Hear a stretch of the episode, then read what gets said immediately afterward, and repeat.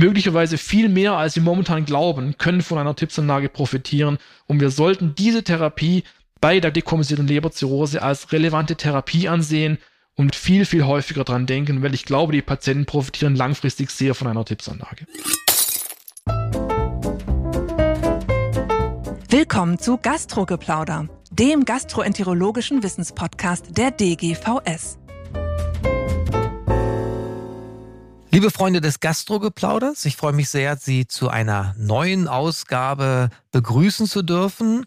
Heute geht es um ein hepatologisches Thema, was im klinischen Alltag, glaube ich, höchst relevant ist, aber vielleicht jetzt für unsere Gastrogeplauder-Community wir manchmal vielleicht zu wenig einsetzen und vielleicht auch ein bisschen Respekt haben, der nicht angebracht ist. Und wenn man vernünftig sich mit dieser Frage beschäftigt, wir vielleicht vielen Menschen helfen können. Als Gesprächspartner freue ich mich sehr, heute den Professor Dominik Bettinger aus Freiburg begrüßen zu dürfen. Er ist dort oberärztlich in der zweiten Klinik für innere Medizin tätig, die sich um die Gastroenterologie, Hepatologie, Endokrinologie und Infektiologie kümmert. Und Dominik Bettinger ist wissenschaftlicher Leiter der Sektion Tipps. Herr Bettinger, ich freue mich, dass Sie da sind. Ich glaube nicht, dass es in irgendeiner anderen Klinik in Deutschland eine Sektion Tipps gibt. Ja. Freiburg hat natürlich eine große, große Historie zur transjugulären intrahepatischen protosystemischen Schandanlage. Vielleicht können Sie den jüngeren Kollegen im Gastrogeplauder noch mal ein paar Dinge zum Tipp sagen und warum das in Freiburg eigentlich so ein besonderes Thema ist. Ja, lieber Herr Professor Medemeyer, vielen Dank für die Möglichkeit, heute mit Ihnen plaudern zu dürfen. Ich freue mich sehr über dieses Thema, eine Art Herzensthema von mir auch sprechen zu dürfen. Und ja, die interventionelle Hepatologie in Freiburg hat eine große Tradition. Man muss wissen, vor nun mehr als 30 Jahren hat damals Herr Professor Röstle zum ersten Mal am Menschen eine Tippsanlage durchgeführt. Man muss sagen, die ersten Tippsanlagen waren schwierig. Damals war der Ultraschall noch nicht so weit verbreitet wie heute und auch die Therapie insgesamt war natürlich noch nicht so ausgereift wie heute. Und das war damals eine Art Novum sozusagen, ein kleines Metallröhrchen in die Leber einzubauen und so den Patienten vor einer erneuten Varizenblutung auch zu schützen. Und Herr Professor Rössle als Hepatologe und Gastroenterologe hat damals diese Intervention in der Klinik für Innere Medizin 2 bei uns damals im Röntgenraum noch in der alten Endoskopie durchgeführt. Und es war natürlich phänomenal, dass sich dann dieses Verfahren dann auch in der Gastroenterologie hier in Freiburg entwickelt hat. Und so kommt es, dass traditionsgemäß in Freiburg die Tippsanlagen durch die Gastroenterologen und Hepatologen durchgeführt werden. Und wir sind sehr froh darüber, dass wir diese Option in Freiburg anbieten können und freuen mhm. uns dann natürlich immer auch, wenn wir den Patienten so helfen können. Also es ist ja wirklich spannend, auch die Evolution zu sehen, wie das technische über die Jahre immer besser wurde. Wie viele Tipps sind eigentlich in Freiburg schon so eingebaut worden und wie viel machen Sie pro Jahr so? Ist das eine Nischenmedizin oder kommt das vielen Patienten zugute? Also hier bei uns in Freiburg machen wir im Schnitt so zwei bis drei Tippsanlagen die Woche.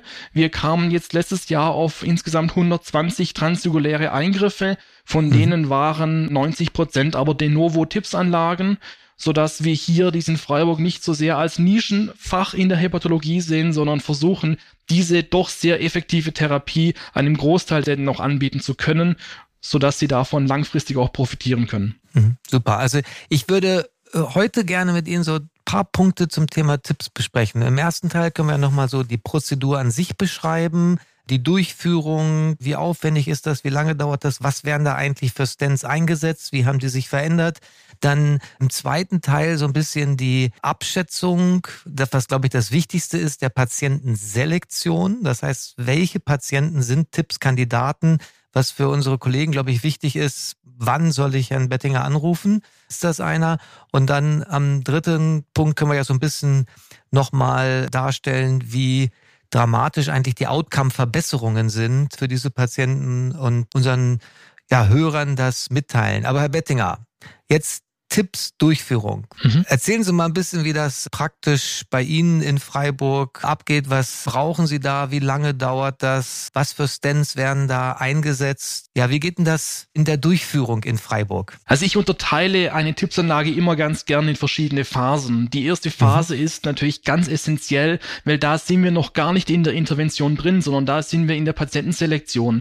Wir müssen, um das Outcome für eine, nach einer Tipsanlage zu optimieren, müssen wir die geeigneten Patienten herauswählen. Und da kann man schon sehr viel falsch machen, wenn man den falschen Patienten auswählt, weil dann ist das Outcome nach der Tipsanlage oft auch nicht gut. Das heißt, im ersten Schritt optimale Patientenselektion. Wenn wir dann den geeigneten Tippspatienten identifiziert haben, geht es in die Intervention selber und wir führen die Intervention bei uns in dem Raum durch, wo wir sonst auch ERCPs und PDCDs machen. Das heißt, Sie brauchen primär eine Röntgenanlage, mit der Sie gut entsprechend dann die angiografischen Bilder auch erzeugen können. Im nächsten Schritt erfolgt dann die Punktion der Jugularvene. Ich empfehle ja immer eine sonografisch gesteuerte Punktion der Jugularvene, um da wenige Komplikationen zu haben, dass nicht die Arterie anpunktiert wird, sondern dass man direkt die Schleuse in die Vena jugularis interne einlegen kann. Im nächsten Schritt erfolgt dann eine Drahtvorlage. Man nimmt da gerne einen vorne gebogenen Draht, einen J-Draht nennen wir den, der einfach sehr gut durch das Gefäßsystem gleitet und keine Via falsa entsprechend machen kann. Wenn dann der Draht durch das Herz in die Vena cava inferior gelangt ist, wird im nächsten Schritt dann die lange Tipsnadel, die muss man sich ungefähr so ein ja, 80 Zentimeter lange Tipsnadel vorstellen, die vorne so etwas gebogen ist, ungefähr eine 30 bis 60 Grad Biegung hat. Und mit dieser Nadel wird dann, die natürlich in einem Art Schutzschild vorgeschoben wird, wird mhm. dann die Lebervene sondiert. Und das ist der erste Schritt für eine erfolgreiche Tipsanlage. Sie müssen eine geeignete Lebervene sondieren. Und in mhm. der Regel wird hier die rechte oder die mittlere Lebervene sondiert. Sie mhm. können es ganz gut nachweisen, indem Sie parallel nicht nur die angiografischen Bilder sich anschauen, sondern parallel auch einen Ultraschall durchführen. Mhm. Dafür möchte ich eine Lanze brechen, dass Tippsanlagen ultraschallgesteuert durchgeführt werden. So können Sie die Nadel direkt beobachten, wie sie in die Leber eingleitet und können dann auch ultraschallgesteuert die Pfortader punktieren. Mhm. Jetzt stellt man sich natürlich immer die Frage, jetzt punktiere ich hier einmal durch die Leber durch. Woher weiß ich denn dann da eigentlich, wo die Pfortader liegt? Mhm. Und das ist ganz einfach, wenn man sich die Anatomie anschaut. Wir wissen, die Pfortader liegt ungefähr in einem 30 bis 60 Grad Winkel ventral der Lebervene. Mhm. Und diese ventrale Richtung bekommen sie hin, indem sie eine gewisse Nadelbiegung haben. Und wenn sie dann die Nadel drehen in der Lebervene und punktieren, dann sehen Sie zwar auf dem Röntgenbild, dass die Nadel nach unten durchgeht, aber eigentlich geht sie auch nach ventral. Mhm. Und diese dritte Ebene haben Sie durch den Ultraschall, wo Sie dann gezielt entsprechend dann die Pfortart anpunktieren können. Gut, aber das heißt, um das durchzuführen, muss ich sicherstellen, dass mir sozusagen da im Stichkanal jetzt nichts im Wege sind. Also sprich, die dürfen natürlich jetzt keine Tumoren in mhm. dem Bereich haben. Und was ist mit Gallenwegen, wenn ein bisschen Cholestase ist? Also Cholestase sollte nicht vorhanden sein. Mhm. Die Pfortader läuft ja parallel zu den Gallenwegen und so können Sie ganz leicht die Gallenwege ähm, anpunktieren. Wenn Sie mhm. dann Kontrastmittel geben, haben Sie dieses klebrige Kontrastmittel in den Gallenwegen und können dann so natürlich eine Cholangitis verursachen. Also mhm. eine Cholestase, eine mechanische Cholestase ist eine Kontraindikation mhm. für eine Tippsanlage. Die sollten Sie im Vorfeld behoben haben mittels ERCP-Stenting. Mhm. Aber wenn jemand natürlich eine Cholestase hat, stellt sich ihm auch die Frage, warum hat er diese Cholestase, sodass dann vorrangig dieses Problem gelöst werden sollte, bevor man zur Tippsanlage mhm. schreitet. Okay, so jetzt haben sie gestochen, jetzt sind sie in der Fortader und dann? Und dann legt man einen Draht am besten in die Milzvene vor, führt einen Katheter nach und stellt sie die Pfortader zuerst mal dar. Weil dann geht es ja auch darum, gehen aus der Pfortader Kollateralen ab, haben wir Varizen, die wir möglicherweise embolisieren müssen. Und wenn wir große Varizen oder Kollateralen sehen, so empfiehlt es sich oft auch diese zu embolisieren. Und zwar aus dem Grund, Sie müssen sich vorstellen, wenn Sie dann den Tipps durch die Leber einlegen, geht das Blut natürlich den Weg des geringsten Widerstandes. Und wir wollen natürlich das meiste Blut durch den Tipps fließen lassen. Mhm. Und wenn Sie aber Kollateralen haben, die auch noch Blut abnehmen, reduzieren Sie den Fluss im Tipps und dadurch haben Sie eine erhöhte Rate an möglicherweise Stent-Dysfunktionen bzw. Thrombosen, wobei diese mhm. Ereignisse sehr selten sind. Wenn Sie dann diese Varizen oder Kollateralen im Vorfeld embolisieren, so hat das Blut nur noch die Möglichkeit, durch den Tipps zu fließen und so lässt sich Tipps-Dysfunktionen mhm. deutlich, deutlich reduzieren. Ich glaube, es ist ein ganz wichtiger Punkt, wo man auch, wenn man sich die Tipps-Studien anguckt, nicht immer so die Information findet. Outcome, haben sie sich wirklich dann auch um diese Kollateralen liebevoll gekümmert oder nicht? Etwas, was wahrscheinlich auch nicht ja in der Literatur teilweise unterschätzt wurde. Ist das richtig? Das ist absolut richtig. Wenn man sich die Tippstudien anschaut, so liest man oft, ja, da wurden noch zusätzliche Maßnahmen durchgeführt und darunter mhm. fällt dann die Varizenembolisation. Und mhm. dann im nächsten Schritt wird diskutiert, welches Antikoagulations- oder Thrombozytenaggregationsschema danach verwendet wird.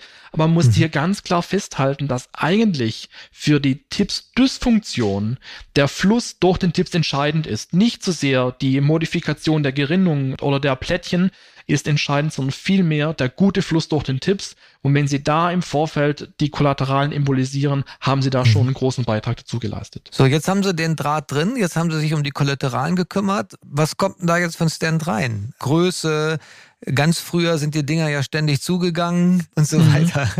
Da gab es deutliche technische Verbesserungen, ja. was die Stents betrifft. Äh, früher gab es nur die Bare Metal Stents, also Stents, die keine Beschichtung aufwiesen. Und da muss man sagen, dass genau diese Stents sehr häufig verschlossen waren im Verlauf, weil einfach das Einwachsen von Lebergewebe da dazu geführt hat, dass dann diese Patienten dann eine Tipsthrombose oder Stenose mhm. entwickelt haben. Mhm. Heutzutage gab es neuere Entwicklungen. Heutzutage werden nur noch beschichtete Stents eingelegt. Diese beschichteten Stents haben ein PTFE-Covering und haben im Bereich der Pfortader zwei Zentimeter einen ungekauften Teil. Dieser ungekaufte Teil ist deshalb wichtig, weil dieser Teil liegt dann in der Pfortader ein und gibt dem Stand Halt. Mhm. Es wird immer wieder diskutiert, wie wichtig ist dieser ungekaufte Teil, weil wenn Sie natürlich eine stark zirrhotische Leber haben, hält diese zirrhotische Leber den Stand natürlich auch, aber diese Stands sind so gebaut, mhm. einfach um da eine gewisse Sicherheit zu haben. Mhm.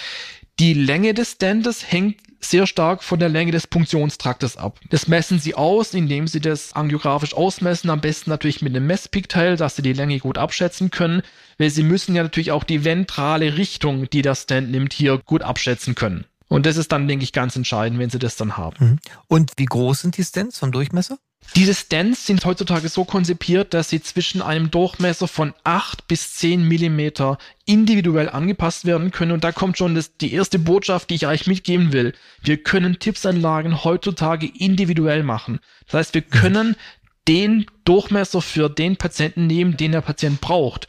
Und es empfiehlt sich immer mit einem kleinen Durchmesser anzufangen. Also ich persönlich fange immer mit einem 6 Millimeter Durchmesser an, messe mhm. dann den Gradienten, und wenn er noch nicht gut ist, dilatiere ich auf 8 mm auf. Und die meisten Patienten kommen mit dem Durchmesser von 8 mm ganz gut aus.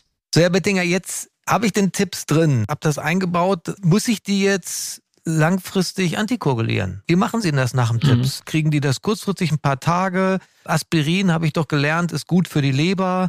Haben jetzt Frau Schneider aus Aachen, Herr Lange aus München hat die schönen Paper dazu gehabt. Mhm. Herr Heikenwälder experimentell. Warum nicht eigentlich Aspirin dauerhaft? Muss das sein, um auch den Tipp zu schützen oder ist das nicht nötig? Also wenn wir jetzt nur die Leber schützen wollen, dann stimme ich natürlich da voll und ganz zu, ist es sicherlich kein schlechtes Medikament. Ja. Wenn es jetzt aber darum geht, den Fluss durch den Tipps aufrecht zu erhalten, so denke ich, ist es nicht notwendig. Wenn sich jetzt aber Kollegen aus anderen Zentren fragen, so werden sie ganz unterschiedliche Antworten bekommen. So werden einige der Kollegen eine therapeutische Antikoagulation beispielsweise mit Apixaban für drei Monate machen. Andere werden Aspirin dauerhaft geben, andere werden Heparinperfuser anhängen.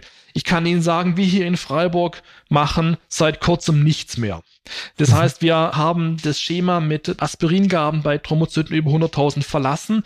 Einfach mhm. aus dem Grund, weil wir gesehen haben, die Tipps-Dysfunktionsrate hängt maßgeblich vom Fluss ab. Mhm. Wenn die Geometrie des Stentes, wie er in der Leber liegt, schlecht ist mhm. und sie da Stenosen, Verwirbelungen oder ähnliches haben, dann ist die Rate oder die Gefahr an deiner Tipps-Dysfunktion signifikant erhöht und es hängt nicht von den Thrombozyten ab. Okay, also bisschen Erfahrungsmedizin, es gibt kein Dogma, aber wenn man jetzt mal das nicht macht, ist das kein Problem in Nein. diesem Sinne.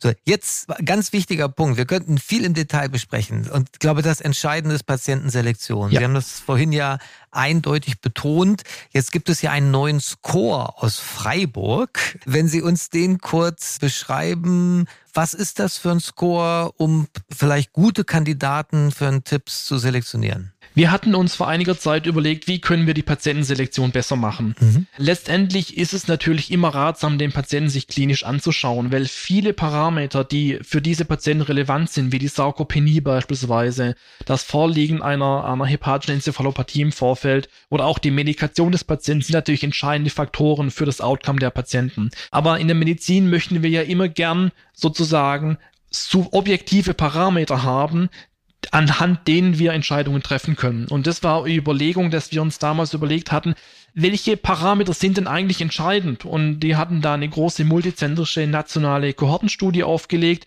und hatten das evaluiert. Und als wir die Analysen gemacht haben, dachte ich, da kommt am Schluss raus, der Druckgradient oder spezifische technische Daten sind relevant. Ist es aber gar nicht. Am Schluss ließ es sich herunterbrechen auf Parameter, die wir bei jedem Leberzirrhose-Patienten aufnehmen. Das Bilirubin, das Kreatinin, das Albumin und ganz entscheidend auch das Alter. Das heißt, wenn wir ältere Patienten tippsen, haben wir ein höheres Risiko, dass sie Komplikationen entwickeln, dass sie dadurch auch versterben können. Und da muss man diese Parameter auch in den Score mit einnehmen. Wir hatten den Score dann den FIPS-Score genannt mhm. und haben dann die Patienten kategorisiert in eine Hoch- und eine Niedrigrisikogruppe. Das heißt, wenn wir jetzt Patienten in der Niedrigrisikogruppe haben, so war die Mortalität deutlich niedriger als in der Hochrisikogruppe. Mhm. Und anhand dem kann es ein Tool sein, die Patienten vor einer Tipsanlage zu kategorisieren. Mhm. Ich betone an dieser Stelle aber immer, es ist ein Score. Das ersetzt natürlich nicht die klinische Evaluation des Patienten. Das ist, denke ich, ganz wichtig. Es ist lediglich ein Baustein in der Therapieentscheidung. Aber ich finde es trotzdem, es ist ja wichtig, Tools zu haben. Also sagen Sie nochmal, welche Parameter muss ich bestimmen und kann ich das dann online bei Ihnen irgendwo einsehen? Mhm. Wie läuft das? Sie bestimmen das Bilirubin, das Albumin, das Kreatinin und das Alter des Patienten, das haben Sie ja mhm. quasi sowieso mhm. schon. Und dann haben wir auf unserer Homepage ein Online-Tool, wo Sie den Score errechnen können. Also ich erwarte von niemandem, dass er die komplexe Formel kennt, mhm. sondern Sie bekommen da dann einen Zahlenwert heraus und der errechnet Ihnen dann auch die drei Monats, sechs Monats und die Einjahresmortalität.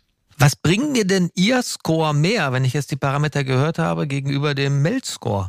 Diese Frage bekomme ich ganz häufig gestellt und die ist auch total berechtigt, diese Frage. Wenn man sich den Score anschaut, so ist die Gewichtung der Parameter ganz entscheidend. Im FIP-Score spielt das Kreatinin eine ganz entscheidende Rolle. Mhm. Das Albumin ist nicht ganz so relevant wie beispielsweise das Kreatinin oder das Bilirubin. Das heißt, die Leberfunktion gemessen anhand vom Bilirubin und die Nierenfunktion anhand vom Kreatinin sind entscheidende Werte. Das haben sie im MEL-Score natürlich auch drin, da haben sie aber noch den INR mit drin.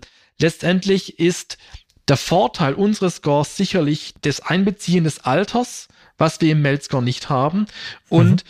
das, denke ich, kann der große Vorteil von diesem Score sein. Mhm.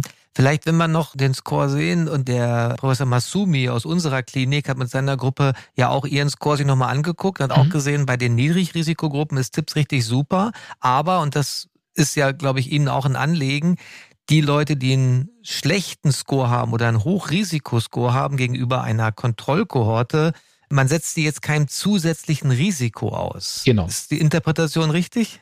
Anhand von der Arbeit von Herrn Masumi kann man das genauso sagen und ich stimme dieser Arbeit und dieser Einschätzung auch voll und ganz zu. Mhm. Ich empfehle immer, wenn wir einen Hochrisikopatienten haben, heißt es nicht, dass dieser Patient keinen Tipps bekommen kann. Mhm. Das ist ganz arg wichtig, sondern wir müssen wissen, wir sind in einer Hochrisikosituation, wir müssen es mit dem Patienten besprechen und wir müssen ihm sagen, dass er möglicherweise vom Tipps nicht so gut profitiert wie jemand in der Niedrigrisikogruppe. Mhm. Und es gab auch als Reaktion auf unsere Arbeit einen schönen Letter, einen weiteren Letter, der gesagt mhm. hat, Tipps und Lebertransplantation sollte man immer gleichzeitig evaluieren. Und das stimmt natürlich, denn diese Patienten in der FIPS Hochrisikogruppe, das sind durchaus auch Kandidaten, wo man an die Lebertransplantation denken muss, dass man da eine Backup-Option für diese Patienten hat. Und ich glaube, das ist ein ganz entscheidender Punkt. Tipps und Lebertransplantation immer gleichzeitig evaluieren, dass man da dann langfristig nicht den Patienten hm. schadet oder in Probleme kommt. Was macht man denn, wenn man jetzt eine Tipps-Evaluation in Freiburg bekommt, was gucken Sie sich alle an? Laborwerte sind klar, Leberfunktion ist klar. Ist denn jemand, der im Arztbrief stehen hat, er hat vor einem halben Jahr mal eine HE-Episode im Kontext einer Blutung gehabt und HE ist ja Kontraindikation. Ist das in Freiburg auch so? Und dann natürlich die Frage Herz. Ja, also die Frage, ob eine hepatische Enzephalopathie eine Kontraindikation darstellt, wird uns ganz häufig gestellt. Aber ich glaube, man muss gerade bei der hepatischen Enzephalopathie das sehr differenziert betrachten. Wir haben für jede HE hat in irgendeiner Art und Weise einen Auslöser, sei es eine übermäßige diuretische Therapie, sei es ein Blutungsereignis, sei es eine Infektion. Und wenn wir diese Faktoren uns genau anschauen, so können wir ja sagen, wenn wir dem Patienten einen Tipps machen, wird er danach deutlich weniger diuretische Therapie brauchen. Die Blutungs, wenn sie portalhypertensiv bedingt war, wird nicht mehr auftreten und Man kann auch postulieren, ob möglicherweise durch den Wegfall der portalen Hypertension auch die Infektneigung etwas mhm. besser wird, sodass wir damit eigentlich die Auslöser für eine hepatische Enzephalopathie suffizient behandeln können. Mhm. Und wenn wir das mit diesem Hintergedanken sehen, so muss man sagen, so ist eine HE mit einem klaren Auslöser, welchen wir mhm. behandeln können, keine Kontraindikation für eine Tipsanlage. Selbstverständlich ist eine schwere hepatische Enzephalopathie, Grad 3 bis 4 nach Westhaven, klare Kontraindikation für eine Tipsanlage. Mhm. Aber wir sprechen ja gerade bei den Patienten mit einer niedriggradigen HE Grad 1, maximal Grad 2. Da kann man, mhm. denke ich, problemlos zur Tipsanlage schreiten. Also ich glaube, für die jüngeren Kolleginnen und Kollegen, die jetzt hier zuhören, HE im Arztbrief in irgendeiner Diagnose von irgendwo übernommen, bitte nicht automatischer Trigger, na, das ist ja sowieso kein Tippskandidat, sondern im Zweifelsfalle Rücksprache halten. Und jetzt meine Frage Herz nochmal, Herzdokompensation, weil da geht da jetzt ganz viel Volumen direkt durch die ja. Leber durch und belastet doch das Herz. Sie müssen bedenken, wenn Sie eine Tipsanlage machen, haben Sie vier bis fünf Liter pro Minute mehr, was dann das Herz arbeiten muss. Mhm. Und da gab es ja im Vorfeld ganz viele verschiedene Algorithmen. Ich denke da an den Toulouse-Algorithmus von den Kollegen aus der Arbeitsgruppe von Herrn Büro, die sich überlegt haben, wie können wir die Patienten gut herausfinden, die danach kardial dekompensieren. Die Kollegen haben da das Pro-BNP genommen mit dem Cut-Off von 125, dann eine spezifische Echokardiographie durchgeführt, aber es haben ja auch Arbeiten aus ihrer Klinik gezeigt, dass natürlich dieser Algorithmus nicht so sehr das Überleben auch vorhersagt. Wir haben Patienten, die dekompensieren kardial nach der Tipsanlage. Das sind dann vor allem Patienten aber, die eine diastolische Dysfunktion haben, was ja die Arbeitsgruppe von Herrn Masumi auch sehr schön gezeigt hat. Hm. Was ganz arg wichtig ist und worauf wir speziell schauen, ist, ob diese Patienten eine Aortenstenose haben. Egal mhm. welchen Grades. Das sind die Patienten, die ein erhöhtes Risiko haben, nach der Tipsanlage kardial zu dekompensieren. Und wenn Sie so mhm. eine Situation haben, müssen Sie überlegen, ob eine dezidierte kardiologische Therapie, da denke ich auch an Etavi beispielsweise, vor einer Tipsanlage nicht durchaus möglich ist. Und ich glaube, wir werden deutlich mehr Patienten mit kardialen Problemen oder auch Vizien sehen letztendlich, weil die metabolische Lebererkrankungen nehmen ja deutlich zu. Und diese Patienten werden dann auch eine Leberzirrhose entwickeln und werden auch irgendwann einer Tipsanlage zugeführt werden müssen, wenn sie Komplikationen erleiden. Hm. Super. Jetzt zum Schluss, Herr Wettinger. Ich glaube, jetzt müssen wir beide nochmal so richtig eine Lanze brechen, wie cool eigentlich die Daten sind. Wir reden von Patienten mit einer Leberzirrhose, die eine schlechte Prognose haben und dass man jetzt nicht nur ein bisschen Symptom, eine Aszitis vielleicht ein bisschen verbessert und eine Blutungsepisode verhindert, sondern dass wir ja wirklich dramatisch zum Teil das Outcome verbessern. Wenn Sie das nochmal kurz denjenigen, die jetzt in der Hepatologie nicht so tief in jedem Symposium sind, das zusammenfassen, wie gut der Tipps eigentlich ist. Wenn wir die etablierten Indikationen uns anschauen, haben wir die Varizenblutung, die Sekundärprophylaxe und der Aszitis-Patient. Und wir wissen genau, welcher Patient bei einer Varizenblutung von einer Tipsanlage profitiert. Das sind Patienten in der Child B7-Zirrhose mit aktiver Blutung oder Child C unter 14 Punkten. Diese Patienten müssen einer frühen Tipsanlage zugeführt werden. Ich sage immer, wir haben bei einer Varizenblutung primär eigentlich ein mechanisches Problem. Wir haben einen hohen Druck, die Varizie hat ein Loch und da blutet es raus, da müssen wir den Druck rausnehmen. Und wir wissen, gerade wenn wir diese frühelektiven Tippsanlagen, also innerhalb von 72 Stunden nach der Blutung machen, so profitieren diese Patienten, was das Überbelegen betrifft, maximal. Das heißt, es darf nicht der Fehler sein, ein Patient blutet, hat eine Varizenblutung, man macht eine Gummibandligatur, macht eine Beta-Blocker-Therapie und sagt, wir werden jetzt mal schauen. Diese Patienten brauchen eine Tippsanlage, weil langfristig dekompensieren sie auch weniger. Und es gibt eine ganz neue, schöne Arbeit, die gezeigt hat, Patienten, die eine Tippsanlage bekommen, haben deutlich weniger weitere Dekompensationsereignisse. Und das trifft auf die Sekundärprophylaxe zu, das trifft auf die Aszitis-Patienten zu. Auch bei Aszitis denken Sie frühzeitig an die Tippsanlage, weil wenn wir diese weiteren Dekompensationsereignisse verhindern, wird das Überleben auch besser. Und dann kann man sagen, ist der TIPS eigentlich ein krankheitsmodifizierender Faktor in der Therapie der Leberzirrhose. Und ganz mhm. viele Patienten, möglicherweise viel mehr als sie momentan glauben, können von einer TIPS-Anlage profitieren. Und wir sollten mhm. diese Therapie bei der dekompensierten Leberzirrhose als relevante Therapie ansehen und wie gesagt viel, viel häufiger dran denken, weil ich glaube, die Patienten profitieren langfristig sehr von einer TIPS-Anlage. Ja, ich glaube, das war nochmal ein ganz starkes Statement. Wir haben hier mal kalkuliert im Großraum um unsere Klinik drumherum, wie viele Patienten theoretisch eine dekompensierte Leberzirrhose haben müssten und wie viel eigentlich wir im Jahr vorgestellt bekommen müssten, wenn alle dran denken würden. Und das ist letztlich nur ein Bruchteil von denen. Und deswegen glaube ich, ist dieser Podcast mir auch wirklich wichtig, dass wir diese Therapieoption nochmal darstellen. Und wir haben in Deutschland tolle Zentren. Wir haben die, die sich hepatologisch damit beschäftigen, von Münster, München, Freiburg und im Norden und im Westen und Osten. Es gibt überall Ansprechpartner, die das sehr gut und hochkompetent auch in Jena zum Beispiel durchführen können. Und wir haben ein Netzwerk, also denken Sie, liebe Hörer des Gastrogeplauders, an den Tipps. Ja, das sind Patienten, wo manchmal denkt, na, die Prognose ist nicht so gut. Aber dieser Nihilismus, der uns ja oft bei diesem Krankheitsbild entgegenschwappt, ist in vielen Fällen nicht immer gerechtfertigt. Richtig? Dem kann ich nur zustimmen. Wunderbar.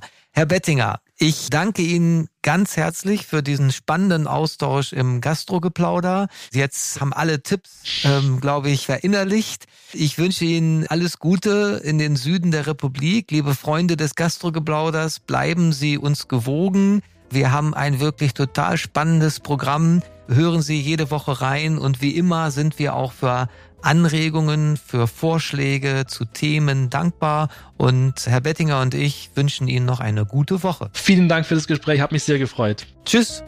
Das war Gastrogeplauder, der gastroenterologische Wissenspodcast der DGVS. Alle Informationen und Links zur Folge finden Sie in den Show Notes und unter dgvs.de slash podcast.